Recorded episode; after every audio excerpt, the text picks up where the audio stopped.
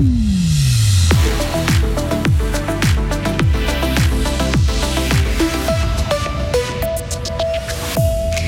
Fin des crédits Covid à taux zéro. Les cafetiers restaurateurs fribourgeois inquiets.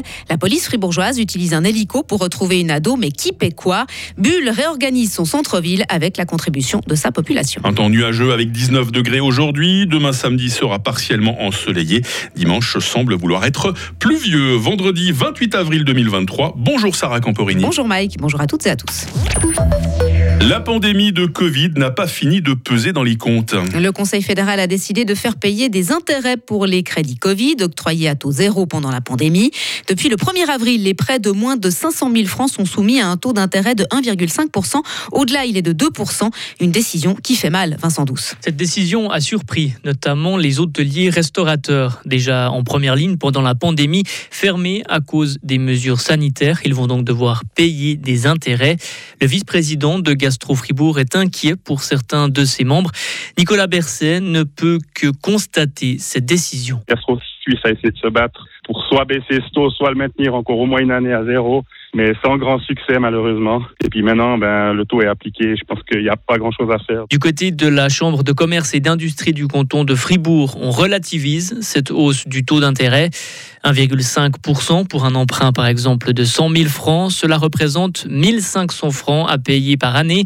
Ce n'est rien de dramatique pour Philippe Yulmi, le directeur adjoint de la CCIF, et d'ajouter qu'une entreprise en bonne santé ne devrait pas sentir ses frais. Au niveau national, la Fédération suisse des entreprises a lancé une pétition en ligne. Elle demande au Conseil fédéral de repousser d'au moins une année la hausse de ce taux.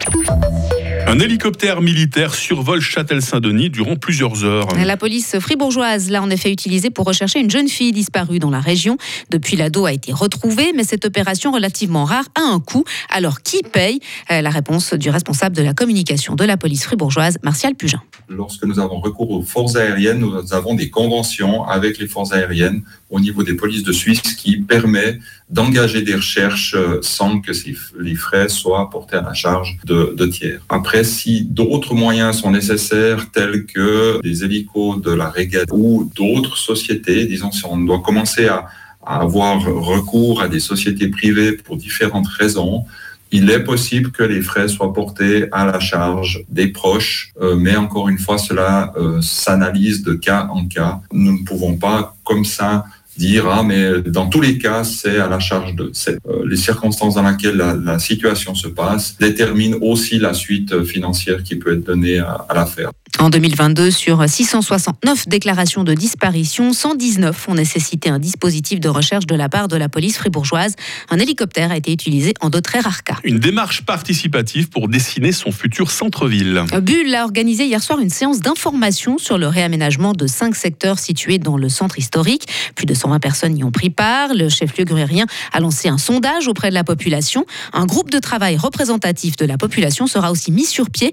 Il se réunira trois fois entre juin 2023 et mai 2024 pour participer à l'élaboration de mandats d'études parallèles. Jacques Morand est le syndic de Bulle. Les ateliers consultatifs vont d'abord donner des lignes et des principes avec le conseil communal pour que les équipes qui vont travailler travaillent dans le sens qu'on leur a dit.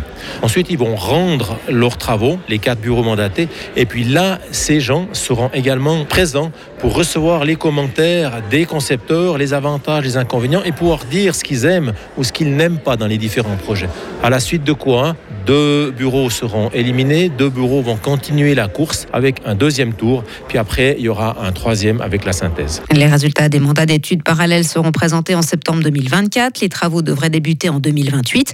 Selon le conseil communal, les cinq zones seront réaménagées de manière échelonnée en fonction des priorités, des finances et des aménagements déjà réalisés. Les, transferts, les transferts forcés d'enfants ukrainiens vers la Russie relèvent du génocide. Ce sont les termes du Conseil de l'Europe dont l'Assemblée parlementaire a voté une résolution hier. Le texte exige le rapatriement des jeunes concernés. Selon Kiev, 16 000 enfants ont été enlevés et emmenés en territoire russe depuis le début de l'invasion de la Russie en Ukraine. Et puis sur le front, l'Ukraine a subi des attaques de missiles russes sur plusieurs de ses villes la nuit dernière. 11 d'entre eux ont frappé Kiev, la capitale, sans faire de victimes. En revanche, à Dnipro, grande ville du centre-est, du territoire ukrainien. L'attaque russe a fait deux morts. Et enfin, l'animateur américain Jerry Springer est décédé hier à l'âge de 79 ans des suites d'une maladie. Il avait connu le succès en 1991 avec le Jerry Springer Show, une émission qui est devenue culte. Ouais, figure emblématique hein, du petit écran qui nous quitte. Euh, merci euh, Sarah Camporini, vous ne nous quittez euh, que très provisoirement. hein. Vous êtes de retour à 7h30 pour l'info évidemment. Retrouvez toute l'info sur frappe et frappe.ch.